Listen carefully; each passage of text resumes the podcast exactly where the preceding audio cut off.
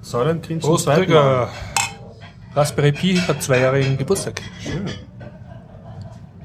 Willkommen bei den Biertauchern, Folge 146. Wir schreiben den 2.3.2014. Das Ganze findet statt mit freundlicher Unterstützung von buconic.com, der Internetagentur aus Österreich vom Jörg.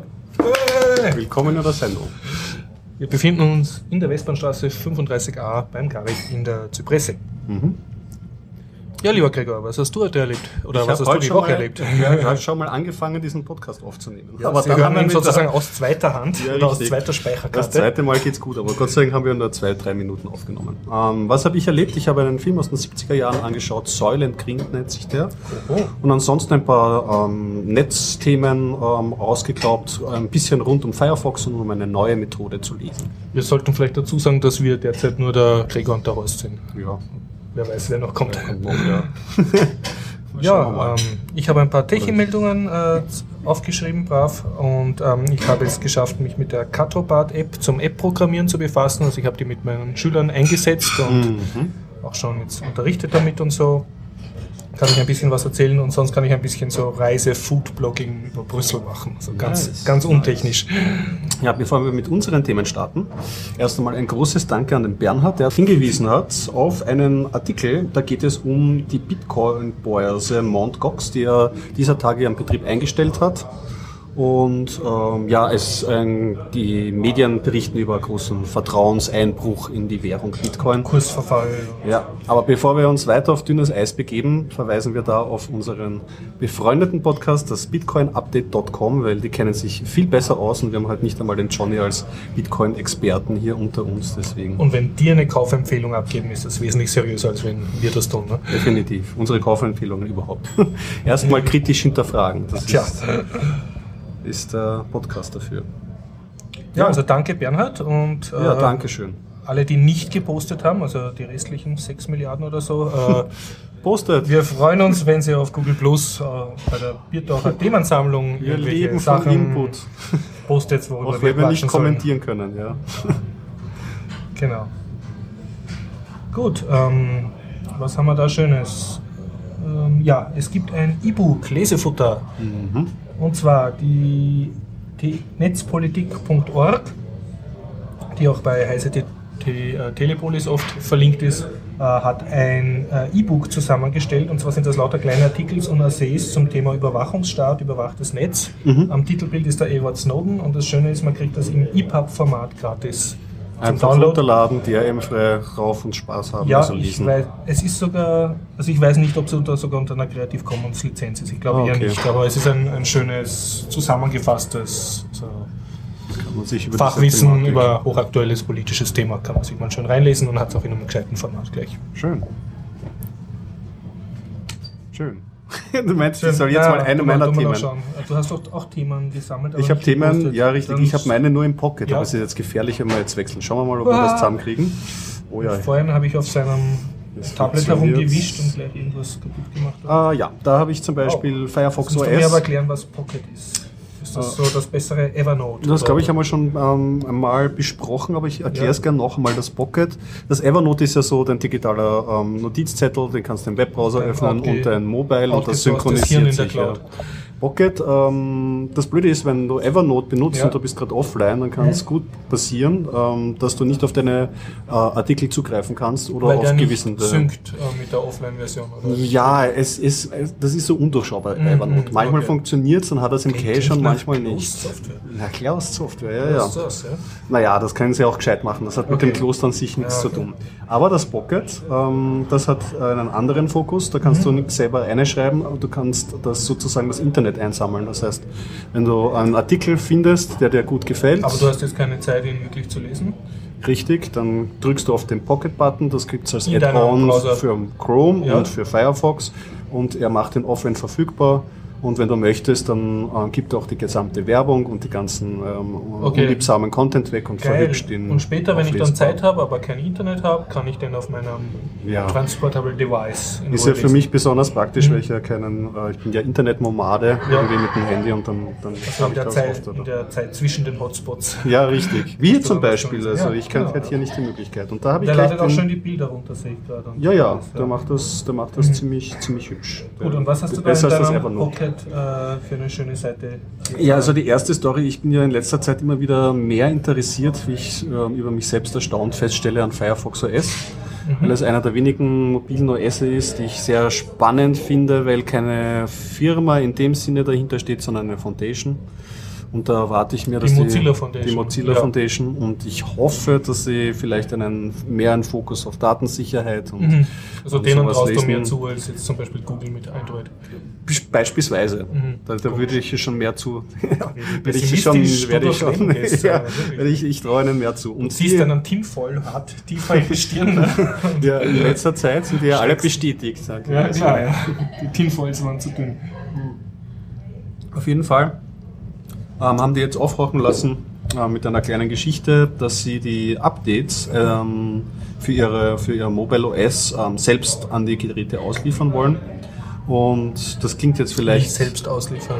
Ja, dass die, Up oder? dass die Updates von Mozilla selbst kommen an die Handys. Das ist deswegen Also interessant, pushen die weil, bei, weil bei Android sind die Provider und die Gerätehersteller da eingeschaltet. Weil die auch die Möglichkeit haben, dann nur Version so und so zu unterstützen und proprietär zu verseuchen und zu behübschen. Und deswegen haben wir Ja. das Problem unter Android, du hast tausend Versionen am Markt Ja, und, und- keiner kennt sich aus. Und du es weißt nicht, ob du wirklich das Neueste hast. und du bist immer auf, auf die Providers Gnaden Mhm. angewiesen, Und ob das der jetzt pleite rauskommt geht oder oder der also Gerätehersteller also, und so.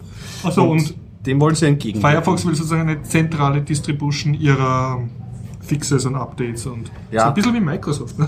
so, so zentral, Zentral, aber, ja. aber in, dem, in, dem, in dem Sinne würde ich das positiv bewerten. Mhm. Ich frage mich nur. Weil es ja trotzdem eine Foundation ist. Oder ist es dann eine Firma, die das ja, ich meine, es ist halt so wie bei Debian. Wenn Debian Mhm. zentral ihre Updates rausgibt und von mir kannst du es abholen, perfekt, Ja, herrlich, super. Aber Da Debian ist ja auch eine Foundation. und Genau, Firma, richtig, die- genau.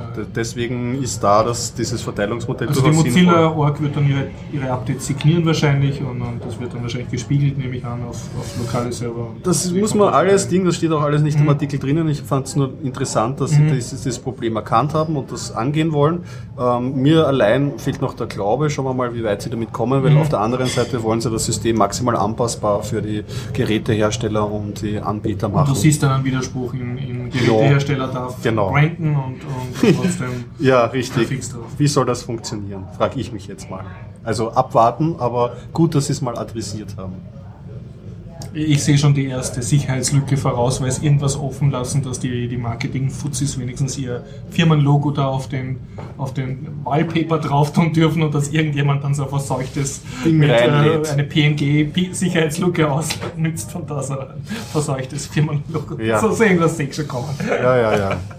Also ich Okay. hoffe ja, dass, dass das Aber dann du bist zuversichtlich und freust dich, dass bei Firefox so ist, was weitergeht. Beziehungsweise, dass da vielleicht sich auch eine Szene bildet, wo Mhm. ich ein reines Firefox dann drauf, wie bei diesen Cyanogen-Mods-Distributionen. Oh, oh, und die armen Firmen mit ihren Marketing-Fuzis, Ja, wie, wie kommen die zu ihrem Geld? Sag mal, wie, Naja, Möchtest du dann den Untergang des Abendlandes? Also was mir die liebste Variante wäre, wenn die vom Fleck kommen würden, ich würde mir ein Fairphone kaufen und dann ein reines Firefox OS, dann hätte ich vielleicht so ein bisschen ein Gerät, was mich interessieren würde. ich, ich, sehe so gewisse äh, Kapitalismusfluchttendenzen bei dir heraus. wieso? Ich gebe doch gerne Geld aus, aber ich würde auch ein bisschen gern äh, darauf achten, womit und womit was. Ich meine, Android ist ja auch nicht schlecht. Android ist, ähm, hat auch, ist nicht jetzt, sagen wir, offen per se, das ist ein komplizierter Ausdruck in der Android-Welt, aber du hast Distributionen wie CyanogenMod, die allerdings selber auch kommerzielle Tendenzen haben, aber andere Communities. Mhm.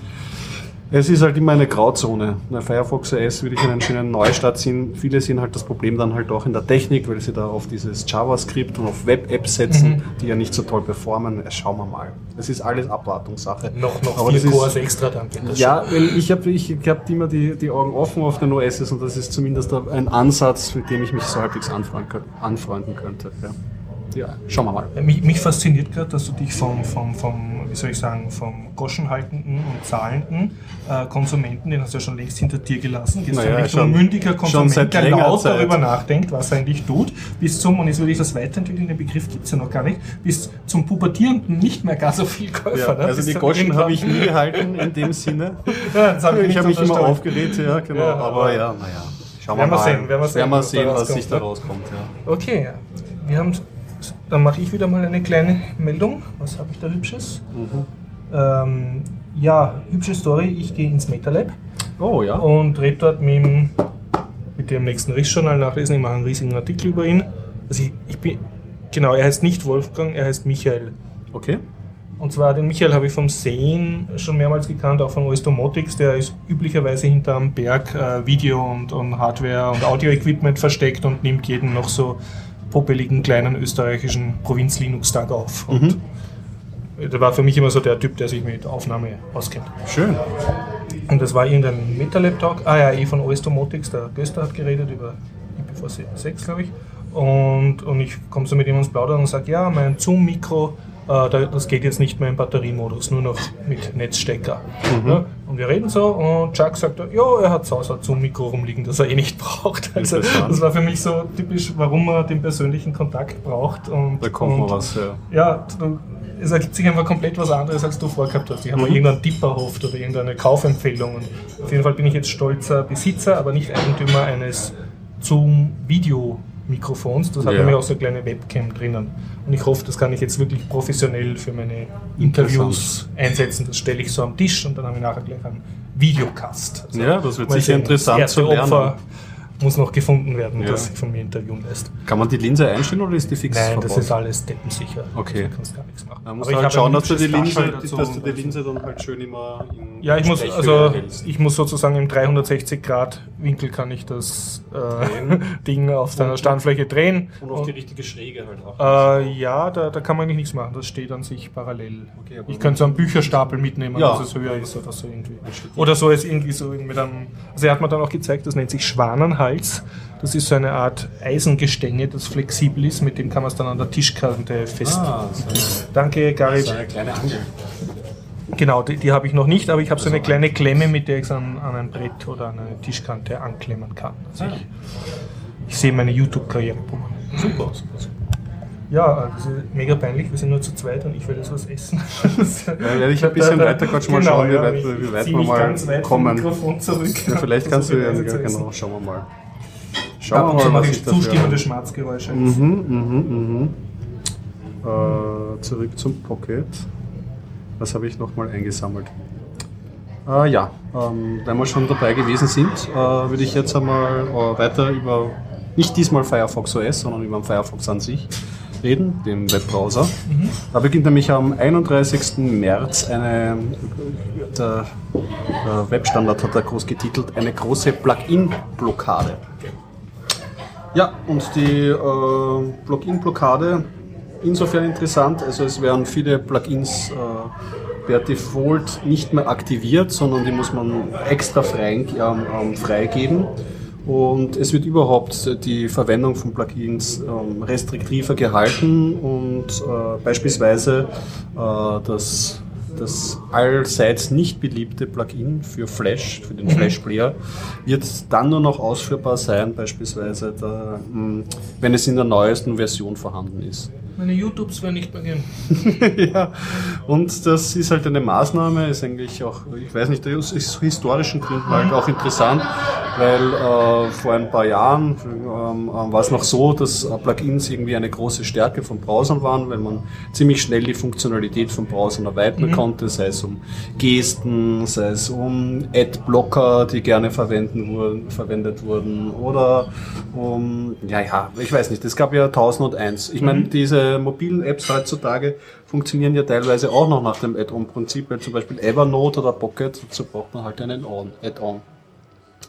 Ja, auf der anderen Seite hat sich halt gezeigt, dass in ihren ähm, Studien, sie haben ja auch so ein automatisches Bug-Aufnahmetool, ähm, wo man ähm, Error, äh, so, so Fehler zurückreporten kann und so. Dass eben selbige Plugins halt sehr viele Abstürze ähm, ähm, Also nicht Firefox ist schuld, sondern die... sondern die Plugins, das fällt natürlich letztendlich auf Firefox zurück. Und zweitens, wenn man halt Code zulässt, der Mhm. nicht von einem selber stimmt, äh, äh, stammt, den man nicht sehr streng kontrolliert, ist halt das ja noch eine Sicherheitslücke. Und Sicherheitslücken, das muss man halt sagen, dem kommt halt immer größere Bedeutung zu, weil, naja, es ist immer mehr verleg- verlagern sich die Applikationen ins Netz. Ich meine, allein das E-Mail jetzt von diesem Desktop-Client-Konzept immer mehr halt zu So, wenn man es zuspitzt, also das mit freier Software, dass da jeder umeinander tun darf, ist eh nicht so eine gute Idee. Ne? Du meinst, das sollte, das sollte man wieder zurück, zurückschrauben. Das, das stimmt schon mit Apple. Weißt, wir machen alles und ihr nehmt es oder lasst es bleiben. Ich weiß gar nicht, was sie da nämlich vorhaben als weitere Strategie. Ich glaube, es wird einfach das Aufnahmeverfahren verstreckt und sie werden Mhm. die, die Einerseits ist es schon nicht schlecht, weil wenn man in letzter Zeit ähm, zugeschaut hat, beispielsweise bei so Plugins, die Mhm. Videos runterladen von Videoseiten und so, die sind teilweise wirklich unseriös. Also Mhm. da kann man schon sein, dass man sich furchtbare Sachen ein, eintritt. Oder diese allseits beliebte, ich weiß nicht, installiert sie sich im Firefox auch oder nur beim Internet Explorer? Wenn man ein Java-Update macht auf Ja. einer Windows-Maschine, dann ist es ja höchst seriös, wird da gleich im ersten Setup-Schritt ähm, ein Häkchen gesetzt, dass man diese ask.com ähm, äh, Browser-Bar mit installieren möchte. Das muss man extra mal draufschauen und enthaken, weil ansonsten hat man diese Irgendwie ask.com ein Bar Trojaner, ja, sicher irgendwie hat man irgendwie draufkleben und ich meine, da könnte es halt auch schon auch schon wirklich helfen, dass das dass da irgendwie ein strengerer Mechanismus Ich nehme an, es wird so eine Art Freigabeprozess sein, ne, dass die Community das so erst clearen muss. Und genau clearen und dass man wahrscheinlich auch im Browser selbst einmal Mhm. whitelisten oder was, was für Mechanismen sie sich da auch immer einfallen lassen. Ja, ähm, genau. Und weil du gerade isst, werde ich jetzt noch meine, meine dritte und meine, meine, meine mh, kleinste Geschichte bringen. Ich wurde darauf gestoßen, ich habe nicht selber herausgefunden, auf eine ganz witzige Idee, wie man Texte lesen kann. Es gibt ja schon ähm, seit einiger Zeit für Mobile Phones, äh, Tastaturen.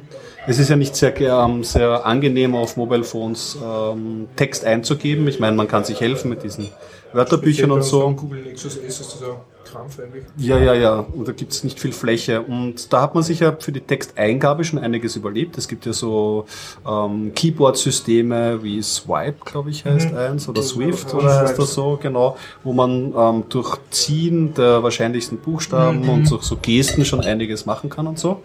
Ähm, das ist jetzt mal ein Ansatz ähm, von einem Startup. Das, der Startup nennt sich Spritz. Und auch die Technologie, ich meine, die Spritz, ich glaube, die, die, das Startup heißt spritzincorporated.com oder so und die Technologie haben sie Spritz genannt. Ähm, ja, das ist eigentlich ein sauberer Ja. Name.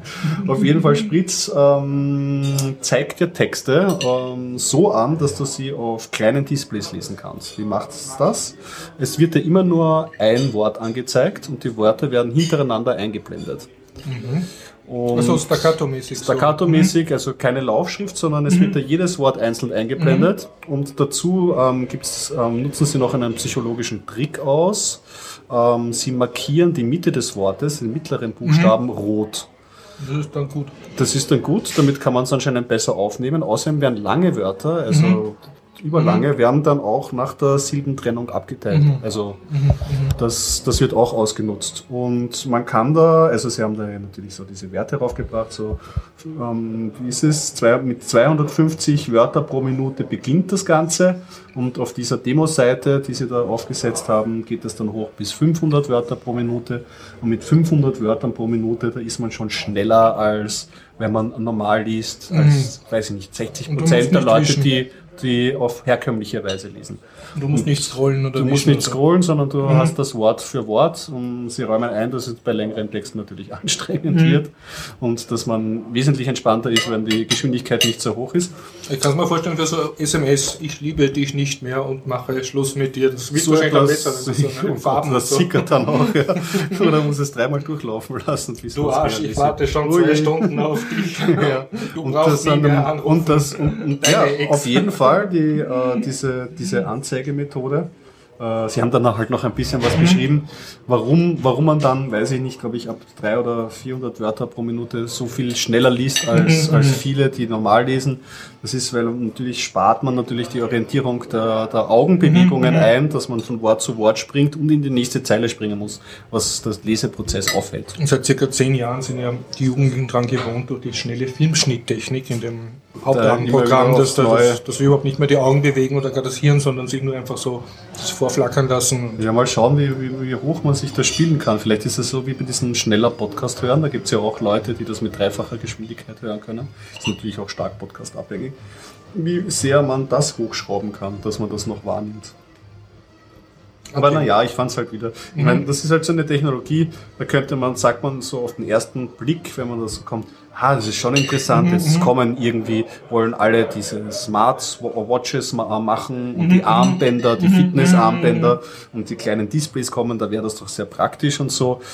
Andererseits, es ist halt vielleicht so wie Mausgesten und am Browser oder diese alternativen Keyboards, vielleicht wird diese Technologie auch gar nicht genutzt. Aber schauen wir mal.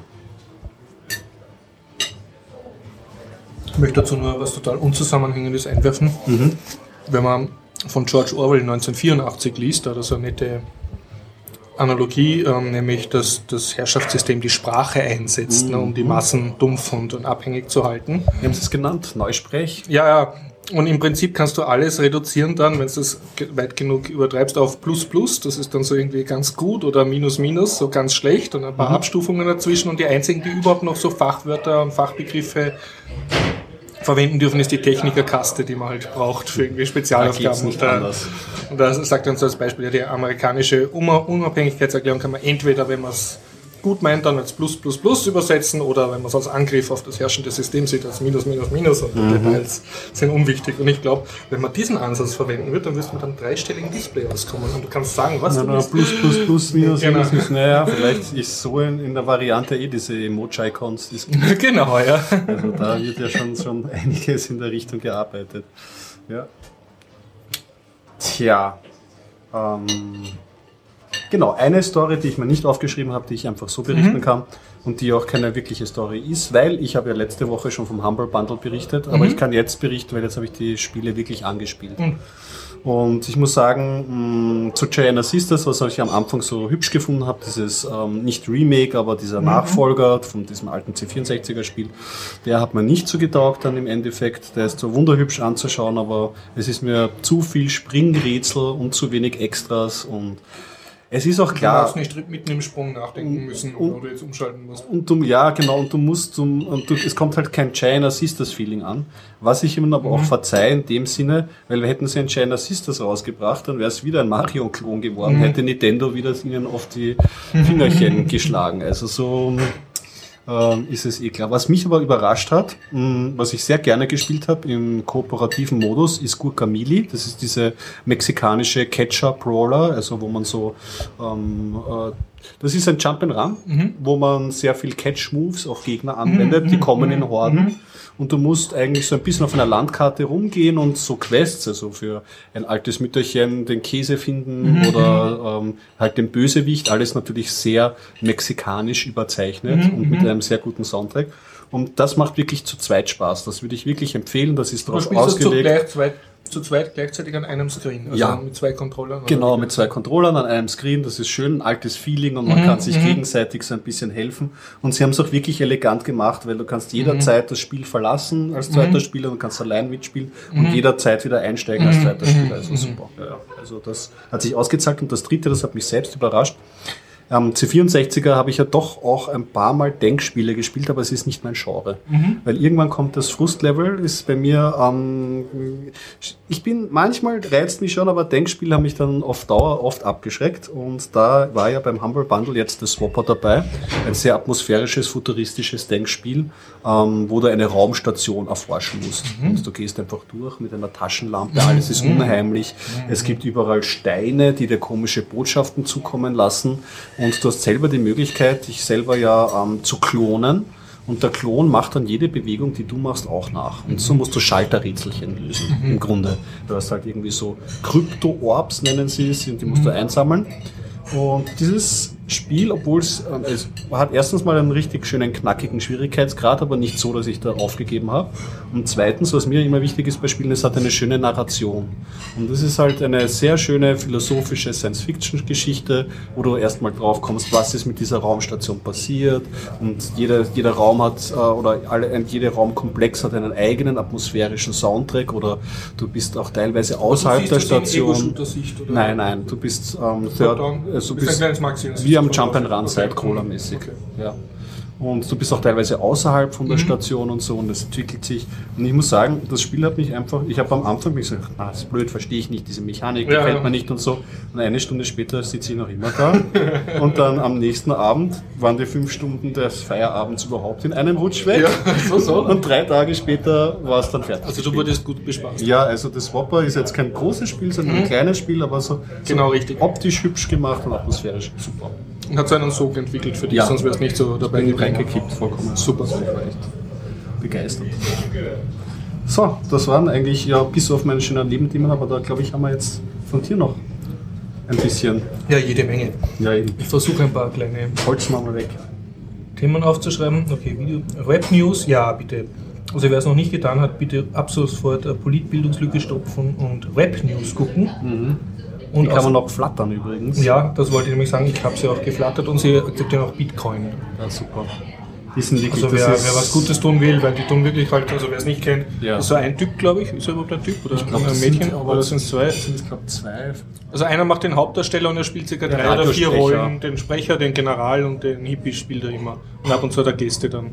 Und er macht halt so einen News-Sender, den rappt er so die News und stellt so philosophische Fragen über halt auch ein bisschen die Medienlandschaft und, und wie News funktionieren, funktionieren und, auch, und auch die politischen Themen mhm. sehr mit Pfeffer. Eigentlich, eigentlich sehr, sehr, wie soll man sagen, sehr grundlegende politphilosophische Fragen und, und journalistische, aber halt gut verpackt und cool dahergereibt und es ist komisch, wir sind auf, YouTube ein eigenes Genre geworden, oder? Es gibt auch diese Rap-Battles, wo historische Persönlichkeiten... Epic Rap-Battles genau, of History, ja. Das ist dasselbe, hat vielleicht nicht ganz so viel Tiefgang manchmal wie, der, wie die Rap-News, finde ich. Die Rap-News sind ein bisschen das Ernstere, aber ich finde die Rap-News... Ja, na, ich schaue es auch jedes Mal extrem gern. Das Einzige, was ich ihm vorwerfen kann, ist, dass er nicht mehr macht, aber ich nehme an, das ist einfach extrem Aufwand, weil der, die Videos schneiden, sind Videoeffekte drinnen. Das ist, ja, es ist schon aufwendig gemacht ja. und gut produziert. Und vor allem, es hat immer einen, einen, recht aktuellen Bezug eigentlich zu den aktuellen politischen Themen. Ein bisschen am Australien-Fokus, ne? der ist für uns ein bisschen weit weg, aber sonst recht cool. Ja. Also bitte Rap News kann man unterstützen. Und hören. Genau. Was haben wir dann noch? Ähm, Mozilla Badges, ja. Ähm, Badges, ich habe das nie so ganz kapiert, was Leute davon haben, Badges zu ernten auf diversen Online-Services. Aber es funktioniert. Bei Spielen geht es ja auch, oder sind diese Achievements? Bei Steam kannst du Achievements, ja, fünf Stunden ohne Pause gespielt. Ja, sie haben geschafft, das, das, Spiel zu starten. Ja, ja. Also, sie haben Level 1 überlebt. Aber mir hat das auch eine, eine Bekannte mal erzählt, ja, ich habe jetzt so viele Hörbücher gekauft bei dem und dem Shop und da habe ich jetzt fünf Sterne gekriegt. Oder also egal wie unsinnig etwas auch klingt, die Leute freuen sich, wenn sie eine Art von digitaler Anerkennung bekommen haben. Zum Teil vermute ich jetzt sogar nicht einmal, wenn es die anderen herzeigen können. Wahrscheinlich mhm. noch besser, wenn andere das dann auch sehen, dass das ein Sozialprestige steigt. Man muss auch sagen, die Khan-Akademie, die ich sehr schätze, hat ein sehr ausgeklügeltes Badge-System. Also ja. wenn du dort Mathematikaufgaben löst oder deinen, deinen Schüler oder dein Kind dazu bringst, da gewisse Aufgaben zu lösen, kriegst dann so Badges und Punkte und die werden auch so schön raufgezählt. Also das funktioniert durchaus. Das ist wahrscheinlich auch, wird ja eh auch oft diskutiert, diese Art Gamification genau, von vielen Bereichen. Ja. Man freut sich eigentlich, ist ja Computerspielen genauso. Belohnung. Du freust dich, du hast das Level 2 erreicht und 7 Millionen Punkte gekriegt, mhm. obwohl du nichts kaufen kannst mit ja, Oder bei Rollenspielen ganz stark, mhm. wenn man ja, ja. wirklich so grindet, um die besten Items zu bekommen. Ja, ja. Total stark, ja. Okay, ja. Mozilla Badges ähm, hat jetzt versucht, eine Art Open Source Badge-System zu machen. Und zwar, das hat mir jetzt extrem gefallen als, als nicht staatlich anerkannter Teacher, ähm, ist es egal, was für eine Art von Schulungsorganisation du bist, also auch wenn du jetzt privat Nachhilfe gibst, kannst du jetzt sozusagen, ich glaube Skill Endorsement haben sie das genannt, du kannst sagen, ja, ähm, du hast jetzt jemandem anderen was beigebracht, also einem, einem Schüler von dir, mhm. und der hat das und das gekonnt. Das kann er jetzt, deiner Meinung nach. Und in der Badge ist dann sozusagen maschinenlesbar eingebaut, wer du bist was der Schüler gemacht hat. Das soll natürlich möglichst eine online verifizierbare Arbeit sein und du bestätigst, dass er es gemacht hat. Also gut, das ist von dir aus einer Lehrerposition interessant. Hm? ja, absolut, ja. Und es ist eigentlich das, wenn man genau darüber nachdenkt, was ein etabliertes Bildungsinstitut, egal ob privat oder staatlich, tut. Ne? Du glaubst dann dem Abschluss, den er dort macht, glaubst du dann sozusagen, dass die Organisation drauf geschaut hat, dass der die und die Skills hat. Also das nehmen sie da ab, dass nicht den beim Bewerbungsgespräch testen muss. Ist auch gut, weil dann verknüpfst du auch den Lehrer mit diesem Badge und der für diesen Badge, genau, wenn ja. sein Name irgendwas wert ist, auch nicht einfach so hergeben. Und, und als Anhänger des freien Marktes müsste das, wenn das wirklich seriös produziert wird, müssten ja noch miese Bildungsorganisationen, die einfach gegen Geld sich den das Zeugnis abkaufen lassen. Wie das, Micropayment. Ja. Nein, nein, das ist, also, ich rede jetzt eher von, von wirklichen Bildungs. Es gibt so und so viele Privatschulen und, und das ist halt das, zum Beispiel der amerikanische Ex-Präsident George W. Bush, Bush ne, der war ja Harvard-Absolvent oder ein ziemlich äh, angesehenes Institut, aber man nimmt halt an, dass, dass er nicht durch seine intellektuellen Leistungen dort abgeschlossen hat, sondern durch seinen Namen und das Geld. Ja, und, und das müsste ja dann sozusagen Rückwirkungen zulassen, wie wenn, da, wenn man da sieht, ah, das ist ein Vollkoffer, aber der hat von dem einen Abschluss, dann ist ja. vielleicht mit der Institution nicht weit her. Und das so ein bisschen ja, das ist auf jeden Fall. Ich meine, man kann, das ist halt wie ein ewiges Spiel. Man kann mhm. dann diese Systeme auch umgehen wahrscheinlich, wenn man dann irgendwie korrupte Lehrer dann irgendwie dann einschleust oder keine Ahnung. Aber prinzipiell ist ja gut, dass man mal an solchen Mechanismen ja, arbeitet. Ich, ich sehe es jetzt aus der Sicht eines Arbeitgebers. Ne? Also angenommen, ich bin jetzt so ein ähm, oder Open Source Arbeitgeber, der Projektmitarbeiter sucht. Und sagen wir, ich bin so offen, ich sage, du, mir ist egal, wo du jetzt HTML gelernt hast, Hauptsache du kannst das. Und jetzt zeigt er mir, ja, ich habe von dem und dem und dem ein Mozilla Badge, wo steht, dass ich HTML kann. Mhm. Und dann sehe ich, okay, das ist Schule XY oder so. Und dann komme ich drauf, der ist aber die Urnite, dann würde das einen Rückschluss auf die Schule zulassen. Ja, wie geht gesagt, derzeit so bis jetzt auch, aber wird halt ja. halt nicht so gemacht. Das ist dann nicht so transparent. Wie gesagt, das ist ein Spiel, das kriegt immer hin und her, mhm. aber es ist gut, dass mal so ein Mechanismus ja. Sich überlegt wurde. Okay, ähm, 47 Kronen, die mache ich noch. Dann haben wir hier Lerntool Opia. Das ist etwas, was ich ausprobiert habe. Störe ich dich jetzt eh nicht bei Nein, nein, überhaupt okay. nicht. Ähm, Opia ist eine Sache von Google und zwar eine dieser berühmten 20% oder 10% Time-Projekte, wo Google-Mitarbeiter in der bezahlten Arbeitszeit unbeaufsichtigt sozusagen Projekte entwickeln mhm. dürfen. Und das ist dabei rausgekommen. Und im Prinzip ist es eine Art Quiz-System. Sind ja nicht die ersten damit, das gibt schon mehr. Also du kannst so bei diversen Tools ähm, kannst so Umfragen designen. Und dieses Opia verkauft sich aber anders. Es gibt opia.org, das ist eine dazugehörige Webseite. Und du kannst es, also das ganze Projekt liegt ähm, frei lizenziert auf Google Code. Du kannst es auf deinem eigenen Server aufsetzen. Und was ist Opia? Das ist Finnisch, heißt Lernen und es soll das typische strukturierte Lernen, äh, was ja schon seit den 70ern existiert, dass du in einem Buch, ah, du hast die Frage nicht, also so, nach jedem Kapitel kommt ein Test und dann musst du dort und dort nachlesen, bis mhm. dann die Antwort zusammengebracht hast, also ein automatisiertes Lernen sozusagen, versucht da, also zu ermöglichen, dass du sehr leicht jetzt sozusagen strukturierte Lerninhalte reingeben kannst. Das sind okay. ein paar Beispiele, ich habe noch nicht alle angeschaut, aber ich habe sogar schon mit einem Schüler gemacht, der hat dann seine eigenen Tests damit designt und ich glaube, das könnte bei Lehrern sehr einschlagen, vor allem deshalb, weil es freie Software ist, du bist nicht irgendeiner Art verseuchten äh, mhm. Closed-Source-Sache ausgeliefert, du kannst es am Schulserver aufsetzen oder eben opia.org verwenden. Und was kannst du machen? Du hast eine Art grafische, von wirklich jedem Noob beherrschbare Programmiersprache, um Tests selber, selber aufzustellen. Also es waren ein paar Beispiele, ich erzähle es vielleicht in Beispielen. Das erste Beispiel war ganz einfach irgendeine Frage, was ist die Hauptstadt von Finnland? Und dann waren halt, Entschuldigung, eine falsche Frage, ja, sagen wir, was ist irgendeine Frage jetzt zum Beispiel, wie, mhm. wie heißt der beste Podcast der Welt? Ne? Mhm. Und dann kommt halt Bitcoin-Update oder äh, keine Ahnung. Ähm, Richtig. Not Safe for Work oder Biertaucher Podcast. Mhm. Ne? Und natürlich kommst du erst dann weiter zur zweiten Frage, wenn du auf Biertaucher Podcast klickst. Ne? Mhm. Und wenn aber oder was falsch klickt, das ist jetzt das Coole, kannst du dann genau sagen, was dann für passieren soll. Also welche Meldung kommen soll, wenn er falsch geklickt hat. Mhm. Dann kommt so ein Hinweis halt. Oder du kannst auch ein gestaffeltes Hint-System geben, wo er sich vier, vier Buttons drauf hat. Ich möchte ein bisschen Hilfe, ich möchte mehr Hilfe, ich möchte noch mehr Hilfe, bis er es halt schafft. Und wenn er es richtig anklickt, kommt er weiter. Und du kannst aber nicht nur so Multiple-Choice-Fragen machen, sondern mhm. du kannst auch Codesachen machen, dass du zum Beispiel eine Python-Code-Aufgabe gibst im Webseite editierst du dann einen Python-Code oder schreibst selber ja. einen und von dem wird dann die Print-Ausgabe, also das, was der printet, wird ausgewertet. Das geht Ah. über Google App Engine. Also im Prinzip kannst du deine eigene Udacity oder Khan Akademie machen in einem gewissen Rahmen. Ne? Schön. Und ähm, ein Beispiel war Hauptstadt von Finnland suchen, Helsinki. Und zwar nicht Helsinki eintippen, sondern auf Google Maps so lang zoomen und bis man hingeklickt hat. Also du kannst sozusagen die ganze Power von Google, alle Google-Werkzeuge in einem wirklich ohne Programmiersprache bedienbaren Tool. Und das Schöne ist, du hast so eine State-Übersicht, also so Kasteln mit Pfeilchen. Wenn du das erledigt hast, kommt so ein grafisches Pfeilchen, kommst du zu dem Kastel. Und dann kannst du Kastel 2 anklicken und in der Webseite gleich editieren. Hier kommt die und der, der und der Text, die und die Frage. Was ich. Danke, ja, war sehr gut. Ähm, was ich noch nicht ganz kapiert habe, ist, ob man YouTube-Videos einbinden kann. Ich nehme aber schon an. Und dann hast du eigentlich die Möglichkeit, dass du ein YouTube-Grafik-Adventure-Lernsystem baust. Schön. Und ich möchte, also ich, mich hat es interessiert, weil ich sofort gerochen habe, damit kann ich eigentlich meinen Schülern sofort Spiele programmieren beibringen, ohne eine einzige Zeile Code. Du sagst einfach nur, von da geht's da weiter oder da weiter und so. Also praktisch, aber das Ganze bedient sich ganz gänzlich online.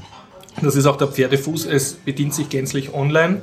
Und ähm, wie soll ich sagen, das sind alles so Web, ich nehme an HTML5 Elemente. Also du klickst drauf und dann dauert's und dann poppt was auf und dann hast eine scrollbare Liste mit sieben untereinander liegenden scrollbaren Texteditorfeldern und auf, also es ist nicht sehr flüssig. Du Ja. wärst in, wenn du das jetzt in einer echten Programmiersprache machst, wirst du, hättest das mit ein paar Zeilen Code abgehackt. Aber andererseits, das Schöne ist dadurch, dass das grafisch und webformmäßig ist, brauchst du null installieren und jeder, ich sage jetzt mal, jede Loslegen. Deutschlehrerin kann das, wenn sie sich ein bisschen damit beschäftigt, kann damit ihre, ihre Quizzes oder ihre Tests machen. Gute Internetverbindung vorausgesetzt oder gute Verbindung zum Schulserver, was ja auch schön ist. Du kannst damit eine Insellösung dann bauen. Sehr gut. Also Also ein opia.org. spannendes Projekt. Auf jeden Fall anschauen, ja. Und ich, ich habe es mit einem Schüler schon ausprobiert, der hat nicht einmal gut Englisch können, aber ist auch damit zurechtgekommen. Super. Es war halt ein bisschen lahm. Okay. 47 Kronen hebe ich mir zum Schluss auf. Jetzt noch etwas ähm, vom letzten Mal. Habe ich ähm, ja dieses Catrobat.org, also diese App zum App-Programmieren ange- äh, äh, vorgestellt. schon Und inzwischen habe ich mich damit beschäftigt, habe das jetzt mit Schülern verwendet, habe das jetzt sogar in Belgien am, am, am Burschen beigebracht und wir haben unterschiedliche Sprachversionen am Handy gehabt und das geht wirklich rasend schnell. Also du zeigst das am Kind, und der Chuck, klickt Chuck, Chuck und der klickt sich eine App zusammen ich bin jetzt drauf gekommen, dass was derzeit am meisten Spaß macht, ist eine App, die hast mit circa fünf Klicks programmiert, ähm, dass du das Handy so langsam schwenkst. Innen ist ja ein Lagesensor und je nach Schwenkung auf der X- oder Y-Achse bewegt sich ein Sprite herum. Das das heißt, du hast so eine Art äh, Balancierspiel. Super.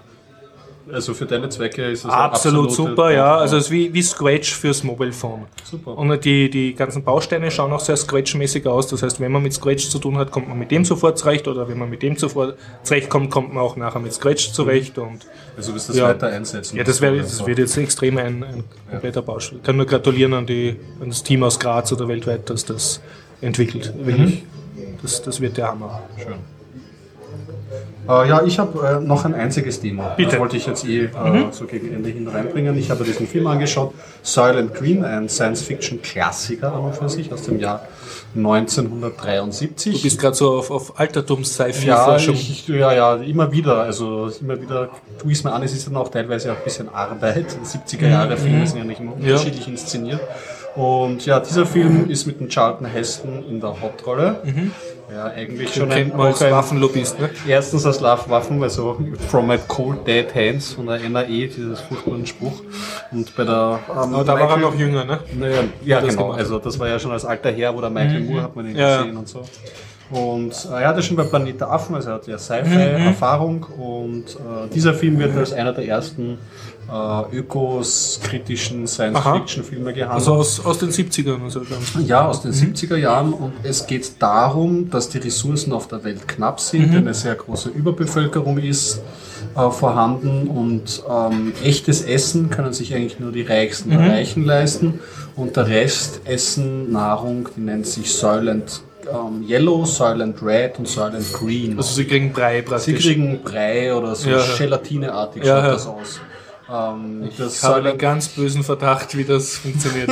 Silent Yellow und Silent mhm. Red ist nicht so lecker, aber das neue ja. Produkt Silent Green aus mhm. Plankton gemacht. Mhm. mhm. Schmeckt super lecker, wird verkauft, ist mhm. aber sehr knapp gehalten. Die mhm. Leute protestieren, wenn ja. das mal knapp wird bei der, bei der Essensausgabe. Und der Charlton Heston spielt einen Polizisten und klärt einen Mord in einem höheren Milieu auf. Ähm, und da wird ein, ich glaube, Ex-Politiker umgebracht. Und man weiß nicht wieso. Und ähm, er bekommt dann, es gibt dann auch noch das Szenario, dass die, die also die höheren oder die, ähm, reicheren Menschen mhm. ähm, können sich echte Wohnungen und schön mhm. eingerichtete Wohnungen leisten. Und da so gibt es dann auch so ne? Konkubinen, ah, gibt es dann okay. eigene äh, äh, äh, Wohnungen und mhm. die arbeiten dann so als Sklavinnen für die reichen Leute. Mhm. Der Charlton Hessen ermittelt halt dort rum. Also die Gesellschaft ist so gespalten in Reiche und ja. Arm. Ja, genau. Und der Charlton Heston ist halt noch ein ziemlich raubeiniger Charakter, ein mhm. ziemlich korrupter ähm, mhm. ähm, Polizist, wohnt mit einem älteren Mann, der sich noch an echtes Essen erinnern kann, in einer WG. Und ähm, wenn er irgendwie einen Mordfall ermittelt, hat man nicht so das Gefühl, er ermittelt den Mordfall, sondern er ist daran interessiert, den Alkohol und das Essen und das echte Essen einzusacken und dann mhm. wieder abzuhauen. Ja, und äh, im Zuge dessen kommen sie halt im Laufe der auf Ermittlungen auf dramatische Geheimnisse dieser Gesellschaft drauf. Ja. Also ich fand den Film jetzt von der Welt her sehr interessant, auch gut gezeigt, auch die Wohnungen schön 70er Jahre Sci-Fi und so so von einem Pacing und einer Dramaturgie ist es schon noch Arbeit, sich das anzuschauen. Also weil, weil man, für heutige Zeit ist es lahm, oder? Ja, weil auch die, die, die Handlung ist ein bisschen unmotiviert. Es geht mhm. dann auch ein bisschen hinterher mit, der Charlton, mit dem Charlton Heston mhm. zusammen mit einer Konkubine dann irgendwie eine mhm. Beziehung mhm. anfängt und unmotiviert macht der Fall dann um, um Fortschritte und so. Mhm. Aber es ist ein interessanter Film und der, der Ansatz war interessant. Es ist auch ziemlich, also ein Ausruf, der dann noch vorkommt, ist ziemlich berühmt und auch eine Szene einer so Sterbekabine, kann man zeigen, wo man schöne mhm. Szenen vorgespielt kommt, ist auch filmgeschichtlich äh, mhm. oft mhm. zitiert worden, dann in späteren Filmen.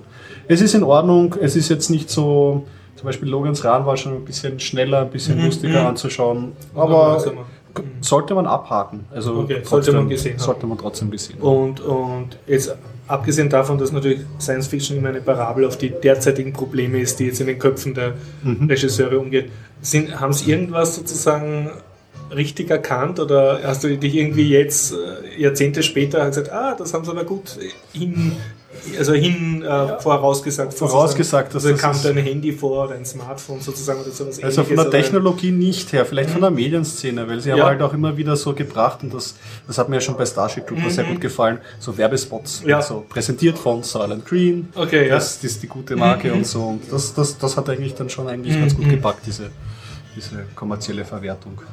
Ja. Okay, ja. Also Silent Green anschauen. Silent Green müssen wir auf YouTube wahrscheinlich Kann man sich auf jeden Fall anschauen. Okay. Ja, dann bleiben wir gleich bei Schöner ins Kino gehen. Ja. Ich habe mir schon vor drei Wochen, glaube ich, ähm, 47 Ronin angeschaut. Okay. Und ja, es, es spielt mit der Hauptdarsteller von Matrix, Kino Reeves. Kino Reeves. Und sonst lauter japanische Hauptdarsteller. Also sonst eigentlich nur Japaner. Nein, nicht falsch. Sonst hauptsächlich Japaner. Und was sind die 47 Ronin? Das kann man auf Wikipedia sehr schön nachlesen. Das ist so eine Art ähm, japanischer Mythos und, und sozusagen es geht um, um eine Frage der Ehre, kann man sagen. Ja? Okay. Und Ronin waren, waren Samurais, äh, die in Ungnade gefallen sind, weil ihr, ihr Herr, also ihr Master, den sie geschworen haben zu beschützen, eben gefallen ist oder entehrt wurde und dadurch waren automatisch auch sie dann entehrt und praktisch auf den Status eines Landstreichers mhm. heruntergestuft. Was, ein Samurai war eine Kriegerkaste, das war im feudalen Japan sehr hoch und dieser Statusverlust war sehr schmerzlich. Und bei den 47 Kronen geht es dann halt darum, dass äh, so solches E47 sich zusammenschließen und obwohl es ihnen verboten wird, den Tod ihres Herrn rächen und den, den sie also, äh, schuldig finden, für den Tod verantwortlich zu sein, den bringen sie um, obwohl sie wissen, dass sie nach, danach also hingerichtet werden, wenn sie gegen das Alles Gesetz klar. verstoßen haben, der Rache zu nehmen. Und sie machen es aber trotzdem und haben dadurch den Weg des Kriegers, den Bushido, befolgt und wurden sozusagen zu Nationalhelden. Ah, interessant. So, das ist die Originalgeschichte. Das ist die Originalgeschichte und da gibt es, also diesen, diesen Tempel gibt es jetzt noch mhm. und da pilgern jährlich so und so viele Japaner hin und der Tempel hat als Attraktion hat er die Quittung für den Kopf des Bösewichts, den sie. Das äh, Ausstellungsstück dort, oder? Also den Kopf gibt es nicht mehr, aber die Also Quittung wird noch aufgehoben, weil also die siegreichen Samurai, also nachdem sie sich da gerecht haben und den Bösewicht in, in seiner streng bewachten Villa da fertig gemacht haben, ja, haben sie dessen Kopf abgeschnitten und eben in den Tempel getragen, wo sie sich dann auf ihren rituellen äh, Selbstmord vorbereitet haben. Und dann sind die Verwandten von dem Bösewicht gekommen und wollten den Kopf halt, um den Leichnam begraben zu können und haben vom Tempel eine Quittung bekommen. Und diese Quittung wird noch immer ausgestellt. Und die Gräber von den 47 Kronen ist dann auch so eine Geschichte, die wurden dann, also ich glaube, es, ja, sie wurden verurteilt, aber es wurde ihnen eben gestattet, sich selbst umzubringen. Das ist dieser Seppuku, dieser ehrenvolle Selbstmord, du halt als einem höheren sozialen Rang stirbst als ein gewöhnlicher Verbrecher. Ja. Das wurde ihnen gestattet und Ist das was anderes als ähm, Harakiri? Das lenke ich. Es ist, glaube ich, Haraku, ich verwechsel sie, äh, bitte auf, auf Wikipedia. Also es gibt eins, da schneiden Also- sie sich nur einen Finger ab und das andere, da tun sie sich den Mit Bauch aufschneiden. Bauch. Ja. Und ja. der Film ist jetzt so eine Mischung aus dieser echten Story, wobei er nur sehr lose angelehnt ist an das echte Story. Es kommt schon mal Keanu Reeves vor als Weißer, der da halt irgendwie als, als Waisenknabe in den Bergen aufwächst. Es kommen Fabelwesen vor, es kommen fliegende Ninja-Prinzessinnen vor und was du halt alles brauchst. Also es werden auch die. Aber es ist für mich jetzt nicht so schlimm, weil er spielt halt im, im feudalen Japan, also 17 Also es irgendwas ist und da nicht hat das. Jetztzeit, Es sondern ist nicht Jetztzeit und ich glaube, dass, so, dass die Leute damals durchaus geglaubt haben, dass das gibt und das wird halt dargestellt. Ja. Aber er hält sich jetzt nicht sehr an die geschichtlichen Tatsachen, wird dann nur ganz am Schluss kurz erwähnt, dass er beruht auf einer wahren Geschichte. Und was aber schön gezeigt wird, und ich, ich glaube, das äh, ist auch für jetzt, für jetzt nicht, also für Europäer jetzt dadurch ein bisschen mehr, er versucht halt in zwei Stunden, die du Zeit hast, den anzuschauen, versucht halt diese Kultur des des japanischen, wie soll ich sagen, Kriegerethos näher zu bringen. Und, und du siehst also, das Schlimmste ist nicht, dass er Selbstmord macht, sondern das Schlimmste wäre, nicht in, in Ehre zu sterben und sozusagen auch. immer das alte Thema ist bei diesen japanischen Samurai- Ja, und. Schwertkampffilmen. Ja, Also das Allerwichtigste, und dann ist ein großer Gnadenerlass, wenn du Seppuku, also Harakiri machen darfst Ja. und, und dich selber umbringen darfst, weil dann stirbst du als Samurai, als Ritter und, und ähm, was nicht so ganz gut rauskommt, aber was halt der Hintergrund ist, dadurch bleibt auch der Status deiner Familie bewahrt und, und deine Verwandten und so und dein Dorf. ein Thema, was sich bis zu heutigen, ähm, auch bei diesen Animes Ja, ja, so immer wieder durchzieht. Das ist Zeitlos, ja. Zeitlos, ja. Und wenn man denkt, wie, wie Mafia-Clans funktionieren, ah, du hast meine Ehre beleidigt oder so. Ja, und, Stimmt, ja. ist auch ein, Es ist ja auch bei uns nicht so, dass wir in Europa jetzt so weit weg sind davon, halt vielleicht nicht gar so ritualisiert. ja, das ist sehr durchritualisiert. Ja, stimmt. und sonst, was mir aufgefallen ist beim Gucken, es ist eine Szene drin, also da, was machen sie da, sie suchen ein Schwert oder irgendwas, also total herbeikonstruierte Nebenhandlung. Auf jeden Fall gehen sie auf so eine schwimmende Stadt aus Galionen und das hat den Hintergrund, dass Japan ja verboten war für westliche Kaufleute. Und ich glaube, nur die Spanier oder die Holländer, irgendwer hat das Monopol gehabt und auch nur in einem einzigen Hafen. Also das hat durchaus einen, einen geschichtlichen Hintergrund. Japan war sehr isoliert und, und jetzt haben sie da halt dann das so dargestellt, dass man merkt, das ist sehr fantasymäßig, aber ja, nachts gehen sie da halt so zu einer Art Hafen und dann müssen sie über einen urlangen Steg auslaufen und da sind dann lauter so Galionen und hölzerne Kriegsschiffe halt so zusammengebunden zu einer Art schwimmenden Stadt und dort Ah, geht es natürlich Uhr zu und dort ist natürlich dann eine nach Arena. optischer. äh, Ja, also wenn, wenn du dich auf darauf einlässt, dass das halt nicht sich selber ernst nimmt, sondern der Fantasy ausreizt, dann Also macht das auch Sinn. Man könnte jetzt auch argumentieren, so haben sich wahrscheinlich die Leute damals halt die, die Europäer vorgestellt. Das war einfach fremd und die sind dann natürlich noch gleich ein bisschen fremder. Die sind dann alle so halt äh, piratenmäßig und schießen mit so Musketen herum und Na gut, das nicht also wenn der Film auch keinen Anspruch hat, sondern wirklich so ein. Action-Fantasy. Es ist Anspruch Action-Fantasy. Ist ja vollkommen in Ordnung. Ja. Und, und Kein- weil wir dann eh schon übertreiben, kommt dann natürlich in dieser Schiffs äh, Spelunkenstadt, also aus schwimmenden Galonen, haben sie dann so eine Art Piratenarena aufgebaut, wo die sich natürlich dann gegen Geld so Mhm. catchen. Und da ist dann ein Monster, das, also selbst wenn du Game of Thrones schaust, kommt da nicht solch, so ein komisches Monster entgegen. Das ist einfach ein, wie, direkt wie halt der Bossgegner von einem Videospiel. Also Ja, wahrscheinlich schön. eins zu eins von irgendwo So ein kopiert. Ich. Einfach so ein Typ, der halt so, so breit und groß ist wie, wie fünf Leute und natürlich mit so einer Art riesen Morgenstern umeinander Ja. kämpft, ja. das ist da, haben wir gedacht, ja, jetzt schaue ich mal das Videospiel an. Ne? Ja. Keanu Reeves schlägt sich gut in der Hauptrolle irgendwie. Also Ja, ja, ich nehme an, das hat mit Marketinggründen zu tun. Du kannst nicht einen rein asiatischen Film groß in die westlichen Kinos bringen. Du brauchst ja irgendeinen Star. Ja, naja. Weil weiß man nicht. Ich weiß, weißt du, in den 90er Jahren Ja. war es dann schon mit Tiger and Dragon und so. Ja, ich finde, hat sich ja auch gewesen. verkauft. Also ich, Aber ich habe jetzt nicht ganz weiß, kapiert, genau, haben das, das wahrscheinlich ja gebraucht und den dann auch noch rein konstruiert. Also der wird, es wird dann halt erklärt, dass er dann so adoptiert wird und, dann, und zuerst wird er geschnitten von den ja, ja echten Samurais Dann und hat er sich aber kämpft er sich da hoch und wird dann akzeptiert. Auch wieder ein japanisches dann, also am Schluss kriegt er die höchste Ehre. Japanischer Storyplot Ja. mit diesen Hocharbeiten. spoiler ich ein bisschen, aber er, er schafft es dann, den, das Endgame zu besiegen. Er darf dann Oh auch Harakiri machen. Na, Wahnsinn, ist gerade eigentlich dazu. Ja, Aber das Okay. ja ganz okay. Also wenn man jetzt eben nicht Hast einen historisch akkuraten Film sehen will, sondern halt eine sehr fantasische Interpretation des Themas, ist gut unterhalten. Okay. Schöne Kampfszenen drinnen, mit Samurai-Schwertern. Ja, was, äh, was auch drin vorkommt, sind Tengus. Das sind so japanische Fabelwesen, das sind so Berggeister, die angeblich sehr gut mit Schwertern umgehen können. Und in meinem Lieblingsspiel, nämlich der Dominion-Serie, kommen die auch vor. Na, da habe ich mich natürlich dann gleich gefreut. Und die sind so ein bisschen vogelähnlich. Ja. Okay. Na gut, ich würde sagen, Haben wir keine Themen mehr Ich würde auch gelassen? langsam Wir haben erwähnt, dass der Raspberry Pi zwei Jahre alt worden ist. ja, das Ganze gibt einen schönen sehr Artikel, ich glaube in der Future Zone. Ein schönes Video gibt es auf Happy. Birthday Raspberry Pi. Happy Birthday, ja. Garib, magst du unseren Hörern erzählen, wie toll das der kurdische Abend war? Ja, das war sehr schön, wurde gut besucht. Haben viele Leute gehabt, aber wir müssen auch einige Leute zurückschicken, weil ich keinen Platz gehabt habe. Also du hast Weil die Leute haben genau, weil die Leute haben sich zu spät gemeldet haben. Aber im April mache ich wieder und bitte melden Sie Man sich. kann sich bei dir in der Zypresse anmelden. Genau, Und es wird auf YouTube ein Video geben von dem äh, kurdischen Abend? in Zukunft, ja, Zukunft. in absehbarer Zukunft. In Absicht. Ja. Wir werden berichten.